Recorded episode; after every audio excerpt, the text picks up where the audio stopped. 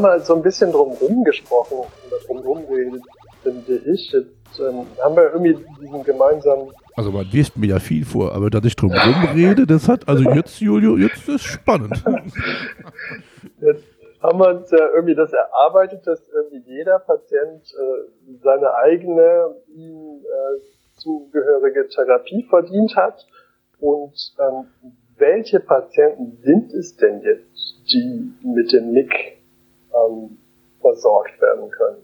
Oder für die vielleicht das MIG einen Unterschied machen kann? Äh, alle, bei denen der primär versorgende Rettungsdienst glaubt, dass wir helfen könnten das soll gar nicht drumherum geredet sein. Das geht, äh, das kann alles sein. Das kann der Atemweg sein, das kann die Betreuung sein, ähm, das kann der schwer blutende Patient sein, das kann die ECMO sein bei der Reanimation, das kann die ECMO sein äh, beim schwer kranken Covid-Patienten im anderen Krankenhaus, ähm, das kann der Säugling sein. Ähm, das, alle Einsätze, die wir uns irgendwie vorstellen können, äh, da sind wir einsatzklar. Also wir sind für alle da und äh, es wird keiner aber auch wirklich gar keiner von uns irgendwann beleidigt sein, wenn er zu einem Einsatz kommt, ähm, wo wir vielleicht dann doch nicht vonnöten waren. Also uns gibt es überall. Ähm, wir sind für alles, wo der Kollege oder die Kollegin vor Ort glaubt, uns brauchen zu können, sind wir da. Natürlich äh, ist sicherlich unsere Kernkompetenz das Blut, das schwere Trauma, die Reanimation, nochmal erwähnt, auch die Kindernotfälle. Wir sind mittlerweile gerade in Heidelberg auch, da gibt es keinen eigenen Kindernotarzt, da sind wir jetzt für die Kindernotfälle auch zuständig. Ähm, das verstehen viele nicht, aber alle von uns haben auch sehr viel Erfahrung in der Kinderanästhesie beziehungsweise in der, in der Kinderherzanästhesie. Ähm, und dafür sind wir da. Also da können wir helfen. Wir wissen, wie man Kinder intubiert. Wir können bei Kindern Zugänge legen. Wir können leitliniengerecht ein Kind reanimieren. Ähm, und auch da kann ich sagen, ich war vor nicht allzu langer Zeit zusammen mit einem Hubschrauberkollegen, also ich mit dem Mick, der Kollege mit dem Christoph 53, auch ein sehr erfahrener Rettungsdienstkollege, waren wir zusammen einen, äh, einen Säugling reanimieren. Das sind doch alles Situationen, wo wir nicht alleine sein wollen. Also ich zumindest nicht. Und da sehen wir unsere, ähm, unsere Expertise, wo wir helfen können, wo wir helfen wollen und wo wir sehr, sehr gerne unterstützend zur Seite stehen. Das klingt, als wäre ähm, im Prinzip das MIG immer, als könnte man immer an das MIG denken, wenn man so Einsätze hat, wo man nicht als Erster sein möchte. Besser, also ja, ähm, Julius, besser kann man es nicht ausdrücken. Genauso ist es. Ja, wenn man so das Gefühl hat, da möchte ich jetzt nicht alleine sein und da möchte ich auch mal nicht als Erster aus dem Auto aussteigen. Ganz genau. Ja, da kann man es gerne dazu rufen, weil da ähm, kommen wir dann gerne als Zweiter. Nee, da sind wir gerne da, äh, um euch zu unterstützen. Das ist genau der Punkt. Ja, sehr schön. Man kann uns auch ähm, explizit auch schon auf der Anfahrt nachfordern. Ja? Das ist wichtig. Man muss jetzt nicht erst hingucken, hingehen und gucken, dass es wirklich ganz schlimm ist, um dann doch nochmal zu rufen. Also wir kommen auch schon, wenn es äh, auf dem Melder ganz schrecklich klingt. Als ja, wir den jetzt meine Frage. Wann, wann wäre denn der richtige Zeitpunkt, ein Nick zu rufen? Ähm, immer dann, also wir, auch daran arbeiten wir ja. Wir ähm, arbeiten an der richtigen Alarmierung, wir arbeiten an der richtigen Alarmierungsstufe und jetzt wirst du wieder sagen, wir schleichen drum herum. Ähm, tun wir aber nicht, weil wir da noch nicht wissen, was optimal ist, weil ich, ich werde nicht müde, es zu betonen. Das ist alles noch in der Entwicklung und wir versuchen da was zu etablieren, was es halt vorher nicht gab. Und ich würde sagen, die Leitstelle darf uns jederzeit alarmieren, weil äh, ich gehöre auch zu denen, ähm, die nicht glauben, dass alle Leitstellendisponenten völlig grenzdebil sind und alle Notfälle falsch annehmen. Ich glaube schon, dass auf der Leitstelle äh, Menschen arbeiten, die sich genauso viele Gedanken machen wie wir. Und wenn die der Meinung sind, wir sind parallel mit zu alarmieren, dann fahren wir parallel mit. Bei dem konkreten Fall des blutenden Patienten äh, in seiner Metzgerei kann ich sagen, wie es war. Auf dem Melder stand drauf äh, Stichverletzung in Thorax. Dann habe ich selbst auf der Leitstelle in Karlsruhe angerufen, habe gesagt, wie schlimm ist denn das? hat der Leitstellenkollege zu mir gesagt, naja, der hat sich mit dem Messer in die Brust gestochen und es scheint ganz arg zu bluten. Dann habe ich noch vor Abheben des Hubschraubers zu dem Kollegen, ich bin Hubschrauber geflogen an dem Tag, der Frank Weibacher ist es äh, mitgefahren an dem Tag. Dann habe ich zu dem Kollegen gesagt, alles klar, sofortige Nach, äh, Nachalarmierung des Mix. Ähm, da war ich noch mit, mit den Kufen noch auf dem Boden. Ähm, immer dann, wenn man glaubt, nochmal, das, also das baue ich in meinen nächsten Vortrag ein. Immer wenn man zu einem Einsatz hin muss, wo man denkt, da will ich nicht zuerst sein, nachbestellen. Wir werden auch niemals sauer sein, auch wenn sich dann unterwegs rausstellt, das war jetzt gar nicht so schlimm. Oder das äh, stellt sich ganz anders dar und der, der primäre Notarzt sagt, ich brauche die gar nicht dann fahren wir wieder heim. Wir kosten nichts. Wir, alles, was ja umsonst ist, ist ja auch nichts wert. Ne? Ähm, wir sind umsonst, wir kommen umsonst und wir sind, wir sind keine Kosten für die Krankenkasse. Wir sind ein Forschungsprojekt. Das wird getragen von unserem Chef, also von der Klinik für Anästhesiologie der Universitätsklinik Heidelberg. Wir haben noch ein paar Sponsoren, die will ich jetzt hier nicht auspacken explizit. Wir fahren in Volvo. Ähm, die unterstützen uns aber alle äh, bei diesem Projekt und die wollen, dass wir da rausfahren und das machen wir und darum immer wenn man an uns denkt und glaubt, im, in, früher in meiner Ausbildung habe ich immer zu den Leuten gesagt, wenn du irgendwo hinkommst und du glaubst, du könntest einen Notarzt brauchen, dann ruf dir einen.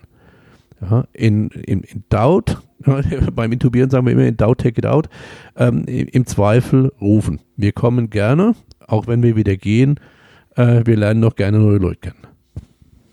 Ja, sehr schön. Ähm, was ist denn so euer Radius? Die Frage habe ich noch nie gehört. das, das ist das erste Mal. Ähm, ja, Julius, du kannst mich jetzt gleich nicht mehr leiden, weil jetzt fange ich wieder an so zu eiern. Das kommt auf den Case an.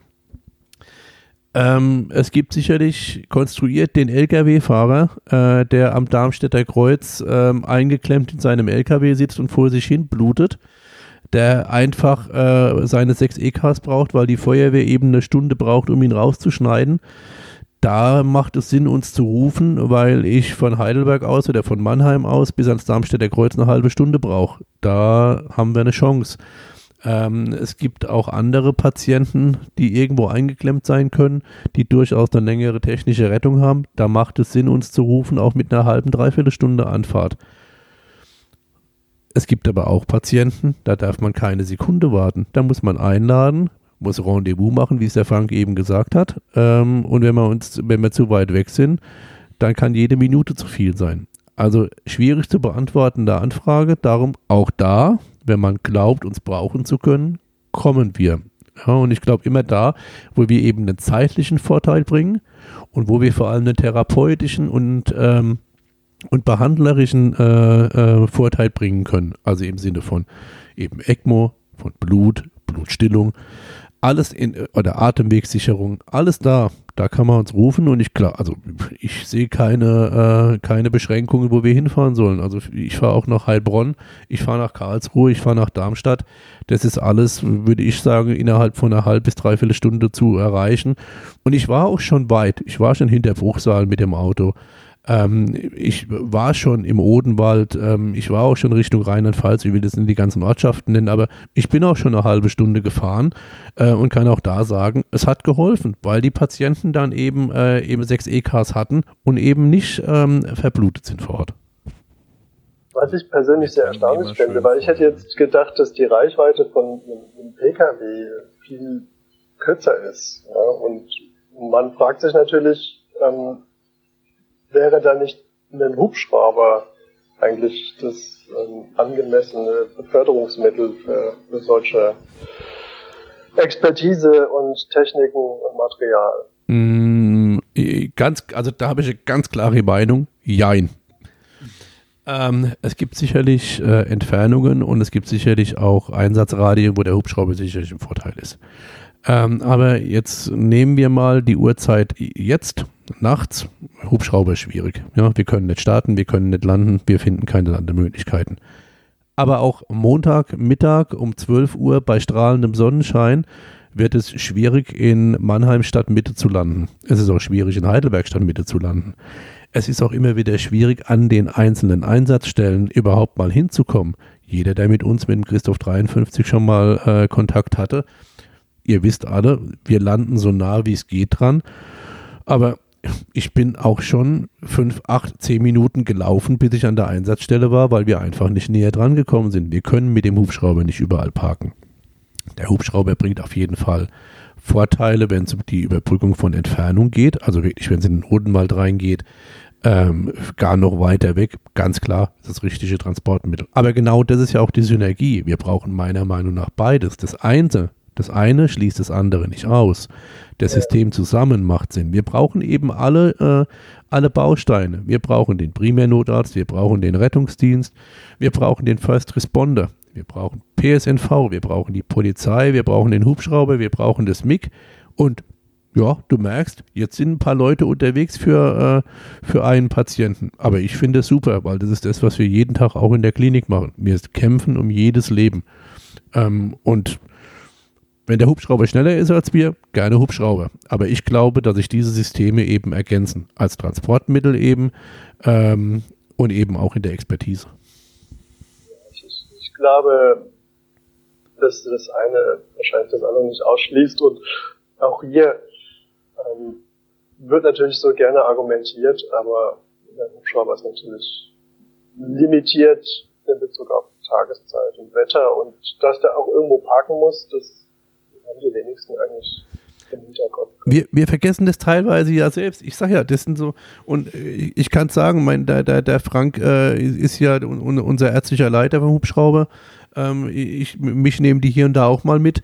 Ähm, also ich bin auch schon mit Privat-PKWs äh, von, von Angehörigen, die mich abgeholt haben, irgendwo hingefahren, weil wir einfach nicht nah genug rankommen. Es ist einfach schwierig. Wir können nicht auf jeder Kreuzung landen. Wir können nicht auf jedem Acker landen. Das ist nicht so leicht und wir lassen das gerne außer Acht. Und glaubt mir alle, ich fliege gern Hubschrauber. Das macht Spaß.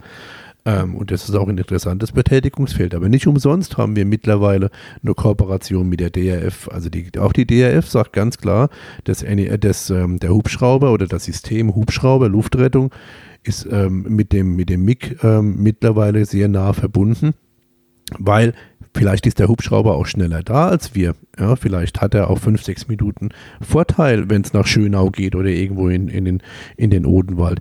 Aber wir bringen eben nochmal neues Equipment dazu. Und ich sag's wie es ist, es ist genügend Arbeit da für alle. Also jeder bei so einem schwer verletzten Patienten oder Patientin oder schwer erkrankten Patienten da ist für jeden genügend Arbeit dran und darum sehr gerne auch mit dem Hubschrauber irgendwo hin. Wir glauben aber, dass ähm, beide Systeme zusammengehören. Ähm, ich, meine, in meiner optimalen Welt. Also wenn ich alleine in meiner Badewanne liege und meine optimale Welt räumen darf, da steht dann natürlich vor der Tür ein Hubschrauber und daneben steht's MIG. Ähm, und wenn äh, das Wetter ist, wie es jetzt ist, dann fahren wir Auto und wenn es schönes Wetter ist, dann fliegen wir. Und wenn es nach Mannheim Stadtmitte geht, nehmen wir das Auto. Ähm, und wenn es eben, ähm, keine Ahnung, nach äh, Bruchsal geht, nehmen wir den Hubschrauber. Also wir nehmen immer das, was optimal für den Patienten ist. Es soll ja auch Hubschrauberstandorte geben, wo die Kollegen, wenn das Wetter nicht passt, dann einen NRF besetzen. Äh, auch das hört man immer wieder. Nee, äh, auch klar, ganz klar ist ja so, ne? Also ich weiß, dass es in Göttingen so ist. Ähm, äh, es gibt äh, auch, glaube ich, am, an der Nordsee solche Standorte, wo das so gehandhabt wird. Ähm, es gibt ein ganz, ganz, ganz klassisches Beispiel, von dem ja immer alle äh, reden. Das ist ja der Medic One, also der Hubschrauber in, äh, in London, ähm, die ja eben diese First Response Cars eben auch haben äh, und über Tag äh, mit dem Hubschrauber unterwegs sind und in der Nacht dann eben mit dem First Response Car oder eben, wenn es um die Ecke ist oder näher mit, mit dem Fahrzeug zu erreichen ist, dann fahren die mit dem Auto. Und das ist, das ist meiner Meinung nach oder unserer Meinung, ich glaube, da kann ich für uns reden, das ist natürlich die, der, der goldene Weg wenn man eben die, den Vorteil hat, äh, auf beide Systeme eben problemlos zugreifen zu können. Ja, in Großbritannien ist es ja quasi etabliert, ne? wobei man sagen muss, dort gibt es natürlich, ähm, dort sind es nahezu die einzigen Notärzte, diese Critical Care Teams. Ähm, dort ist halt ansonsten Paramedic-System äh, und ähm, dort hat man halt wirklich äh, fast immer Hubschrauber und äh, eine bodengebundene Zubringungsmöglichkeit kombiniert. Jetzt stell dir mal eine Frage, die ich noch nicht gehört habe. Ach so, ich dachte, äh, du erzählst jetzt äh, vielleicht mal einen schönen, schönen Fall, den ihr mal gehabt habt, um das Ganze so ein bisschen plastisch zu machen. Oh. Echt jetzt? Also, nee.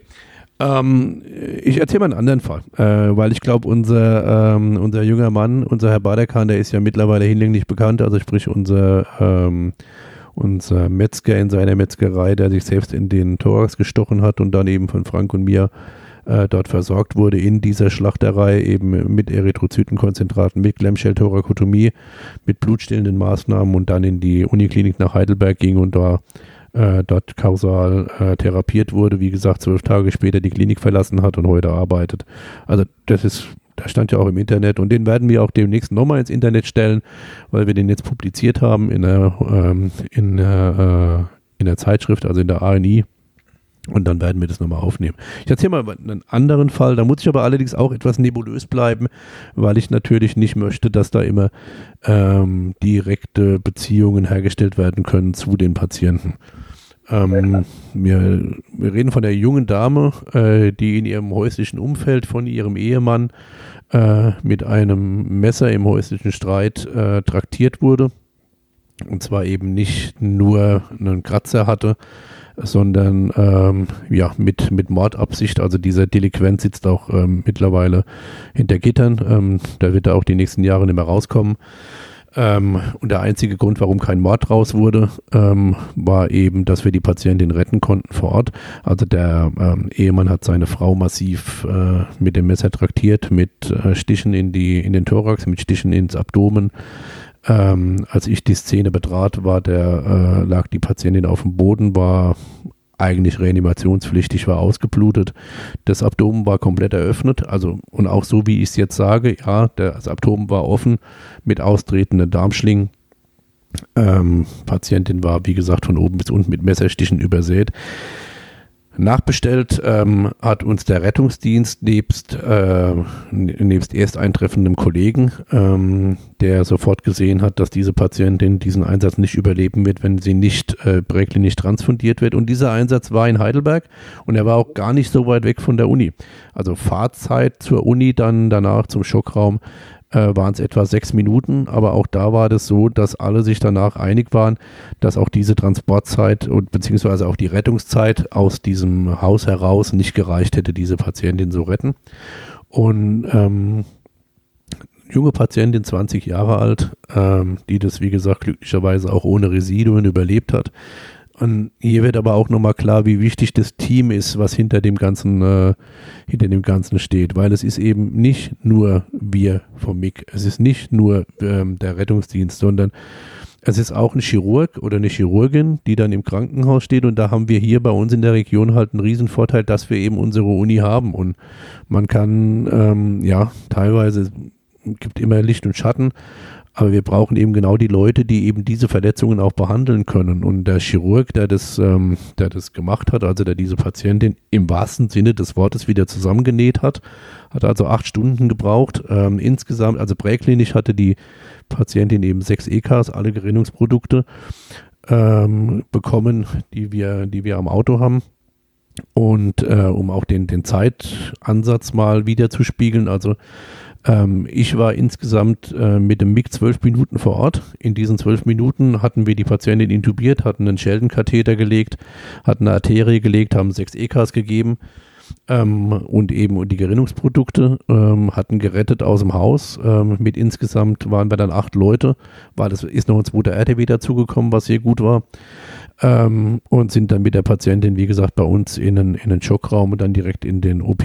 Da äh, waren dann nochmal 40 Erythrozytenkonzentrate äh, vonnöten und aber wie gesagt auch ein, ein, Chirurg von Weltruf, der es dann geschafft hat, diese Patientin ähm, ja, alle Löcher quasi zu nähen und alles wieder so herzustellen, dass ein Überleben ähm, ja, möglich war.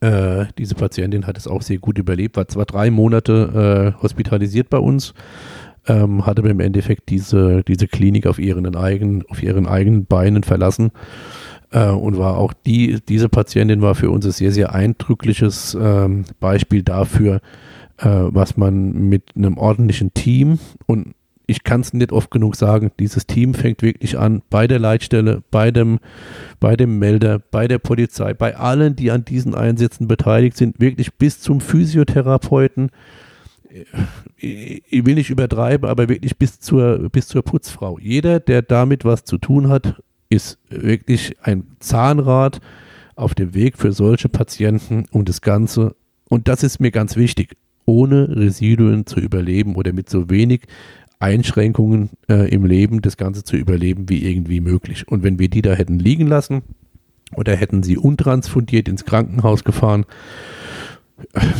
hätte ich keine Chance gehabt. Also als ich hinkam, war sie mehr oder minder Tarikat, hatte keinen Blutdruck mehr, war GCS3 und war einfach völlig ausgeblutet. Ich habe die Bilder heute noch vor, vor Augen. Ich kann sagen, es war schlimm. Es sah schlimm aus in der ganzen Wohnung. Ähm, aber trotzdem, da ist der Benefit für mich ganz klar. Ähm, er hat es überlebt und äh, ja, war, war, das, ich hoffe, nicht zu sehr äh, nebulös, aber so, dass man sich halbwegs was vorstellen kann. Ja, ich denke, ähm, dass viele, vielen fehlen ja manchmal so diese, diese Einsatzschilderung zum Anfassen, weil man sich das, finde ich auch, ich finde, man hat im Rettungsdienst oft so das Phänomen, ähm, gerade heutzutage, dass man vielleicht schon zwei, drei Jahre Notfallsanitäter, Notarzt ist und durch die Gegend fährt äh, und hat sowas noch nie erlebt. Ähm, ich ich kenne Leute aus dem Rettungsdienst noch aus meiner Kaiserslauterer Zeit und wie gesagt, da hatten wir in NRW, ähm, habt ihr heute noch eine Kollegin vor Augen, eine Notärztin, äh, und die haben in Kaiserslautern sechs 24-Stunden-Dienste im Monat auf dem NRW gemacht. Also sechs mal 24 Stunden, das ist schon eine Zeit. Und diese Kollegin hat nach zehn Jahren zu mir gesagt, sie hat in zehn Jahren kein Polytrauma gesehen. Sie könnte sich nicht erinnern, dass sie jemals da rausgefahren wäre und hätte ein echtes Polytrauma gesehen. Ja. Ich bin da voll bei dir, das ist so. Ähm, und das ist eben auch so ein Punkt. So, äh, dann hat man manchmal, fehlt einem das Verständnis, was auch da manchmal passiert. Und man sieht auch die Krankheitsbilder halt zum Glück auch nur sehr selten. Ich kann noch eine Patientin erzählen, die hat der Rettungsdienst eigentlich gerettet, wenn man ehrlich ist. Da wurde der Rettungswagen in ein peripheres Krankenhaus gerufen und auch nur der Rettungswagen zu einer jungen Patientin atone Nachblutung. Frisch entbunden, morgens äh, hat im peripheren Krankenhaus gelegen und hat nachgeblutet. Die Kollegen des Rettungswagens ähm, haben die Szene betreten, haben diese Patientin gesehen, ähm, haben Vitalparameter gesehen und denen war ganz klar, diese Patientin kann man nur noch retten, wenn man sie transfundiert.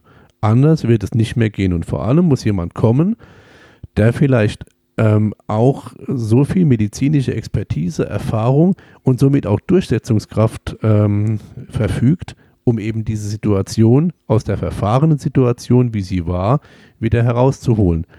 Und diese Kollegen haben uns dann nachgefordert. Ähm, ein, wie gesagt, ohne Notarzt, ohne alles, nur der Rettungsdienst. Äh, wir kamen dann dahin, konnten diese Patientin dann ähm, im Rettungswagen gut versorgen. Auch da haben wir eine kurze Standzeit gehabt im Endeffekt, weil die Kollegen alles richtig gemacht haben.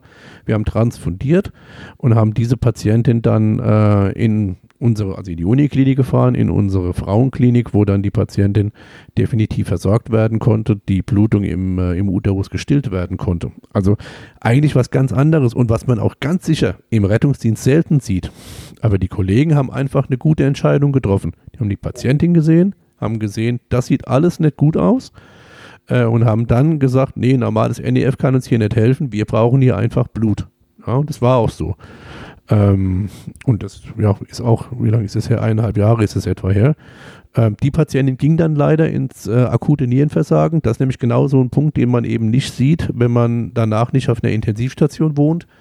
Ähm, die hatte dann akutes Nierenversagen, weil sie eben zu lange hypoton war, was aber nicht die Schuld des Rettungsdienstes war, sondern des erst behandelnden Krankenhauses, weil man die Patientin hat zu lange bluten lassen. Und da kommen wir schon auch in, in das nächste Dilemma so ein bisschen rein. Ich verstehe ja viele Kollegen heutzutage im Rettungsdienst, die sagen, ja, brauche ich denn wirklich einen Notarzt? Kann der so viel mehr als ich? Das verstehe ich, ohne da jetzt in die Tiefe gehen zu wollen, weil auch das ist wieder ein eigenes Thema. Ähm, aber das sieht man eben in diesen Krankenhäusern, dass die Patienten da nicht optimal versorgt sind.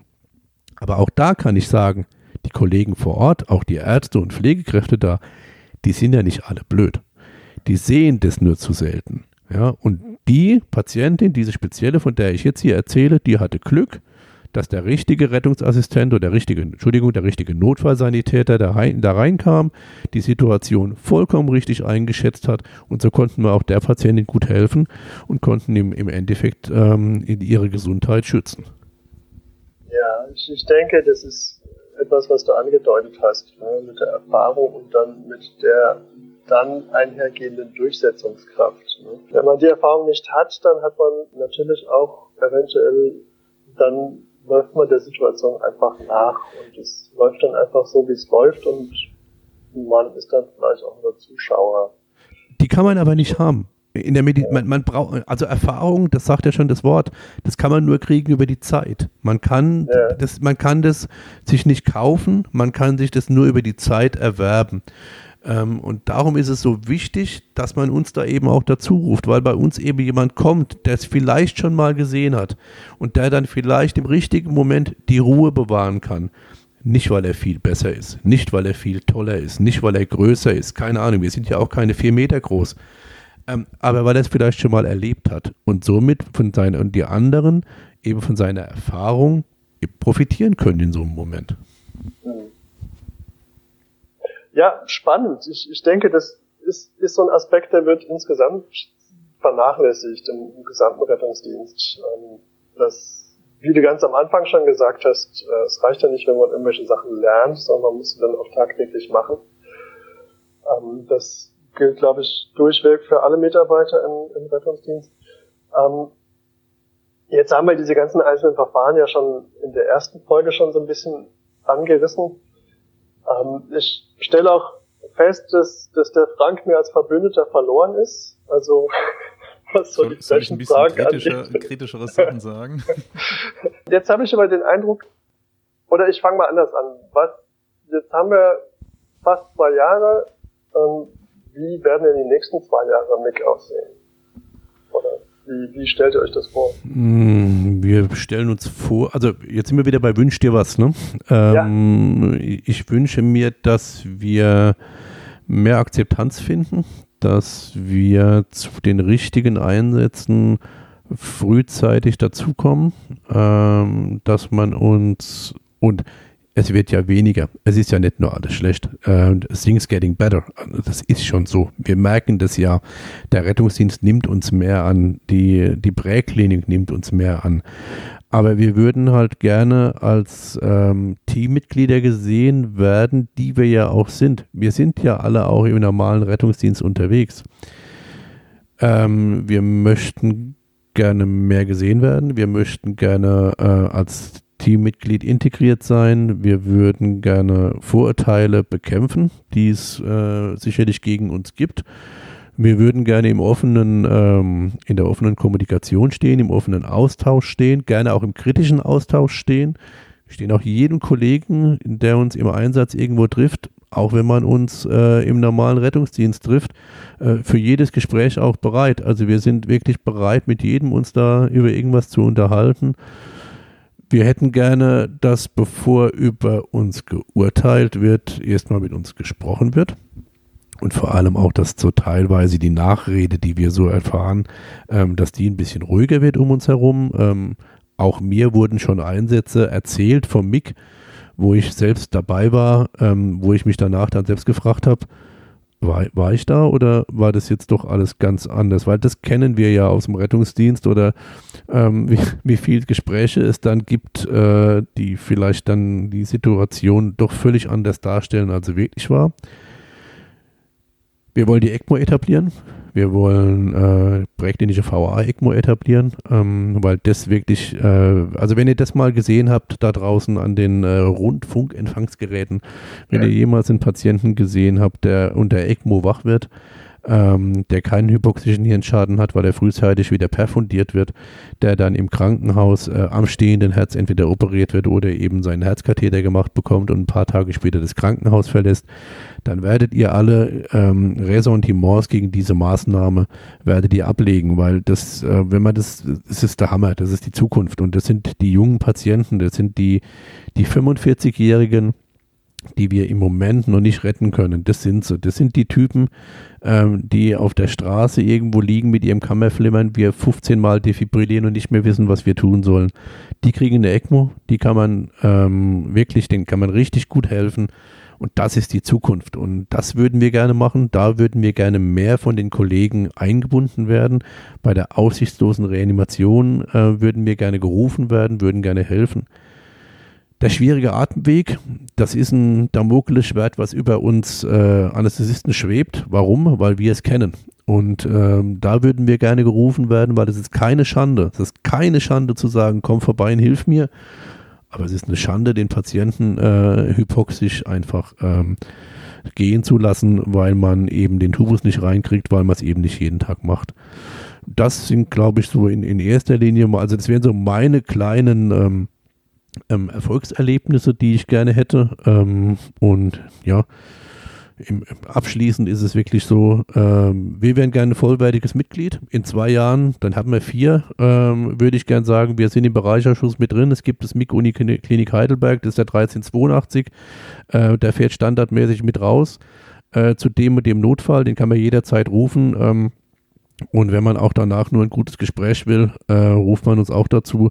Und alle wissen, dass wir eben ähm, nicht böse sind, äh, nicht Einsätze klauen wollen ähm, und dass wir uns auch nicht für besser halten als andere, sondern wie gesagt, wir sind genauso wie ihr. Wir kommen aus dem gleichen Hintergrund. Wir sind alles Rettungsdienstler mit Leib und Seele. Ähm, wir wollen dazugehören, wir wollen mitmachen, wir wollen euch eine Stütze sein. Und das wäre so, ja, in meiner optimalen Welt wäre das toll. Ja, vielleicht habe ich ja doch noch eine Frage, die du noch nicht gehört hast. Ähm, jetzt, ähm warte, warte, ich lege mich zurück und halte mich fest. Warte. so. Es, es ist ja jetzt so, dass du dieses, ähm, diesen fancy Volvo, ähm, um mal euren Werbepartner ein bisschen zu unterstützen, ähm, ins, ins Leben geholt hast. Ähm, und du scheinst ja der Richtige zu sein, um, um auch mal so ein bisschen ähm, ähm, zu fantasieren. Ähm, jetzt hast du auch ähm, Erfahrung im, im Rettungsdienst als alter Krankenwagenbeifahrer. Jetzt hast du das alles gesehen, du warst auch schon in anderen Ländern. Was glaubst du denn, wie wird der Rettungsdienst in Deutschland in 10 oder vielleicht 20 Jahren aussehen? Ich glaube, dass die ähm, Kollegen, der Notfallsanitäter und Sanitäterinnen ähm, eine bessere Ausbildung haben werden, dass die einen ähm, sicheren Stand haben, dass die in ihrer Berufsausübung wieder sicherer werden, sich nicht beeinflussen lassen äh, von externem Gequatsche. Und ich sage es mit Absicht genauso, Gequatsche da sind im Moment ganz viele Störfaktoren, die wir, glaube ich, über die nächsten Jahre wieder ausräumen müssen. Wir brauchen einen starken Rettungsdienst. Wir brauchen ähm, gut ausgebildete Kolleginnen und Kollegen, sowohl praktisch wie auch theoretisch. Die Kollegen dürfen nicht verlernen zu retten. Jeder, der, glaube ich, äh, aus dem dritten Stock schon mal gerettet hat, weiß, was ich meine. Es geht nicht immer nur darum, Medikamente zu spritzen. Es geht auch darum, wirklich die Grundkunst des Rettens, des Rettungsdienstes nicht zu verlernen. Ich glaube, wir werden weniger NEFs haben. Ähm, ich glaube, wir werden mehr Expertise auf den Rettungswachen sehen und werden mehr spezialisierte oder ähm, ja, äh, spezialisierte Teams im Sinne von MIG-Teams oder von Oberarzt-NEFs äh, oder First Response Cars, wie ihr das immer nennen wollt, die Kinder. Aber ich glaube, dass das die Zukunft sein wird, weil wir mehr Expertise auf die Straße bringen müssen. Äh, dem Vorbild Kirchners aus dem Jahre 1938 folgend muss der Arzt zum Patienten, um eben den therapiefreien Intervall so kurz wie möglich zu halten. Ähm, wir müssen mehr innerklinische Therapie auf die Straße bringen. In zehn Jahren wird die ECMO ähm, auf der Straße, also die VA-ECMO, nennt es ECLS, nennt es ECPR, wie auch immer, äh, wird Standard sein. Ich glaube, dass wir da ähm, ganz klar in zehn Jahren soweit sein werden, dass das, äh, dass das nicht jeder kann, aber dass das ganz sicherlich ein Tool ist, was der Rettungsdienst benutzen wird und auch selbstverständlich benutzen wird Ich glaube, dass wir Blut auf den Fahrzeugen sehen werden. Ähm, auch nicht auf jedem RTW, auch nicht auf jedem NEF, aber wie vorhin angesprochen, auf den Hubschraubern, auf den spezialisierten Fahrzeugen in den Landkreisen ähm, werden wir das sehen ähm, und wir werden mehr ähm, ja, Kompetenz, was auch immer das jetzt bedeuten mag, in die Hände des Notfallsanitäters legen, der aber dann eben auch äh, mehr Verantwortung trägt im Sinne von der besseren Bezahlung, äh, von der besseren Ausbildung. Ähm, ja, das wäre so das, wo ich mich gerne in zehn Jahren mit dir unterhalten würde, weil dann gehe ich schon bald in Rente. Ich bin dann 60. Ähm, Da äh, kann man nochmal ein ganz anderes Resümee ziehen. Dann habe ich das 40 Jahre gemacht. Ähm, ja, wäre schön, wenn das so kommt, wie ich mir es äh, quasi in meiner optimalen Welt vorstelle. Wobei in zehn Jahren kannst du vielleicht einfach weiterarbeiten. Dann gibt es ja vielleicht auch so lustige Sachen wie ein Exoskelett oder. Ähm Entschuldigung, in zehn, in zehn Jahren habe ich im Lotto gewonnen und äh, mache jetzt Dinge, die ich dir heute Abend nicht erzählen will. und den, den Weilbacher nehme ich mit, das kann ich dir schon gleich sagen. oh Gott, dann, dann werde ich äh, darauf bestehen, dass wir in zehn Jahren auf alle Fälle nochmal aufnehmen. gerne, gerne. um dann mal ein, ein, ein Bild äh, zu kriegen. Ja, cool. Nico, ähm, äh, ich, ich fürchte, wir haben dich wahrscheinlich lauter Fragen gefragt, äh, die du schon kennst. Was, was bist du denn noch nicht gefragt worden? Gibt es eine Frage, die du gerne mal hättest? Die du mal beantworten bekommen? willst, ohne dass sie endlich einer stellt? Also äh, vielleicht, vielleicht ist es ja so ein Elefant im Raum, den keiner sieht, weißt du, wo du dich vielleicht schon gefragt hast, warum fragt mich das keiner? Hast du heute Abend schon. Du hast äh, wirklich, und darum finde ich auch so Gespräche so toll, ähm, dieses, äh, wir rufen euch dann, wenn ich nicht als Erster am Einsatzort sein will. Ähm, nee, also ich glaube wirklich mittlerweile, äh, ich, ich bin ja auch sehr froh. Ich habe ja ein Team um mich herum und ihr habt mich heute Abend jetzt viel von Team quatschen gehört, aber das ist wirklich so. Ich äh, habe einen Erik Popp, äh, ich habe einen Frank Weilbacher, ich äh, habe einen Chef ähm, mit, mit, mit Markus Weigand. Ähm, um nur einige zu nennen, auch die Mascha Fiedler, unsere Intensivoberärztin, äh, alles Leute, die äh, auf dem MIG eingesetzt sind. Und die sind alle extrem kritisch. Und die sind wirklich kritisch. Und wenn teilweise Menschen dabei sind, wenn wir auch untereinander reden, dann können die sich nicht vorstellen, dass wir befreundet sind. Dann können die sich nicht vorstellen, dass ich mit, äh, mit manchen von den eben genannten in Urlaub fahre zusammen, weil es meine besten Freunde sind, weil wir uns teilweise selbst äh, Fragen stellen, ähm, wo, wo ich manchmal danach selbst denke, oh, war das jetzt nicht zu hart. Aber genauso muss es sein. Wir kritisieren uns ganz hart wir bauen uns aber auch auf, wir sind füreinander da ähm, und die stellen auch ganz viele Fragen. Mir fällt, also ja, eine Schwester in Südafrika hat mal zu mir gesagt, Young man, uh, every trauma in the world I've seen. Das war die erste, der ich das geglaubt habe. Die war 25 Jahre im Grisani Baraguana, dort im, im Resus Room, also im Schockraum. Das ist das größte Krankenhaus der Welt, ähm, mit dem größten Schockraum der Welt, auch mit dem höchst frequentierten Schockraum. Und diese Dame, der habe ich geglaubt, dass sie alles gesehen hat, was Trauma hergegeben hat. Ich habe es noch nicht gesehen, bin auch ganz froh drüber. Ähm, ja, und Fragen über Fragen, mir fällt keine ein. Aber wenn dir eine einfällt, bitte ich drum, ruf mich an und auch ihr da draußen, wenn euch eine Frage einfällt, die ihr habt. Wenn ich sie schon gehört habe, beantworte ich sie schnell und wenn nicht, diskutieren wir drüber. Schreibt mir E-Mails, ruft mich an äh, kommt vorbei, lasst uns über alles reden, weil ähm, das Schlimmste ist immer nur Gerüchten zu glauben.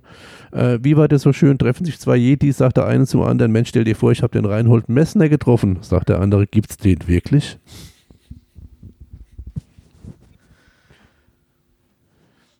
Der, ja, das ist der Frank, der Frank kann gerade nicht mehr sprechen, der fällt gerade vom Stuhl neben mir. Ja.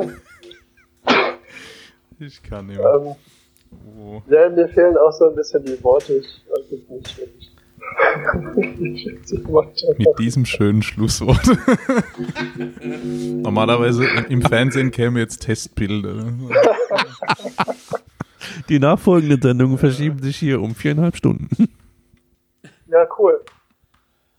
Ähm, Nico, ähm, vielen, vielen Dank für deine, für deine Zeit, für äh, diese gut gelaunte, ähm, launige Gespräch. Dieses gut gelaunte Gespräch, das, das hat mir sehr gut gefallen. Ähm, auch mit deiner Offenheit in einem, dem einen oder anderen Punkt. Ähm, ich hoffe, wir ähm, können das vielleicht irgendwann mal wiederholen als Teil 3 oder vergleichbar. Das machen wir, wenn dieses äh, Corona-Gespenst einfach mal wieder aus uns raus ist. Äh, wir dir nicht beim äh, Bier trinken, äh, beim, beim Wein trinken quasi online zuschauen müssen. Das war hart genug. Ja. ja. Bier. Ihr habt doch das Bier. Ja gut, wir konnten jetzt nicht mehr weiter trinken, schon wären wir betrunken. Ach so. Ja. Na gut. Ähm, Frank, hast du noch Fragen, Ideen, Anmerkungen? Also, da bin ich mal gespannt jetzt. Nach, nachdem der Nico gesprochen hat, bleiben ja in der Regel keine Fragen offen. Also sowohl die gestellten als auch nicht die gestellten, die nicht gestellten sind, glaube ich, äh, ausführlich beantwortet. Ähm, vielen Dank dir nochmal, Nico, dass du dich bereit erklärt hast ähm, für diesen wirklich äh, aus meiner Sicht extrem spannenden Einblick in, in dieses ähm, Pilotprojekt, was, ähm, glaube ich, wirklich ähm, zu Recht als Leuchtturmprojekt bezeichnet wird. Und ähm, also wir sind uns ja sowieso einig, dass das ein, ein großer Schritt in, äh, der in, in, Richtung der Zukunft des Rettungsdienstes ist, wo wir denken, dass das ganze System sich hinentwickeln sollte. Nun denn. Na Julius, auch dir vielen Dank, vielen Dank für die Möglichkeit, hier bei euch zu reden. Äh, spannendes Projekt, was ihr da macht, spannende Plattform. Äh, macht weiter so, wie ihr es die ganze Zeit schon macht. Äh, gibt auch allen Leuten eine Stimme, äh, auch eine Plattform, um da auch mal zu reden äh, und auch ja, wirklich den Kolibris, den aus äh, den außergewöhnlichen Dingen und auch da will ich nochmal drauf hinweisen, vielleicht auch mal den Kollegen des, des PSNV Rhein-Neckar mal eine Plattform zu geben, weil ich glaube, dass die Menschen, ähm, die auch einen sehr guten Job machen und auch ganz viel Herzblut investieren und sehr selten, nur sehr, sehr selten äh, wirklich in der Öffentlichkeit oder im Mittelpunkt stehen, vielleicht die auch mal anzusprechen, mit denen auch mal eine Gesprächsrunde zu machen, weil ich glaube, auch da werdet ihr sehr, sehr interessante ähm, und äh, ja, neue Einblicke in eine neue Welt bekommen, die wir leider oder zum Glück äh, nur selten haben, aber auch die Leute haben ein Recht drauf, mal gehört zu werden. Das klang fast schon wie eine Empfehlung oder, oder ja. eine Aufforderung. Soll so, soll so verstanden werden. ja. Gut, dann vielen Dank. Bis zum nächsten Mal.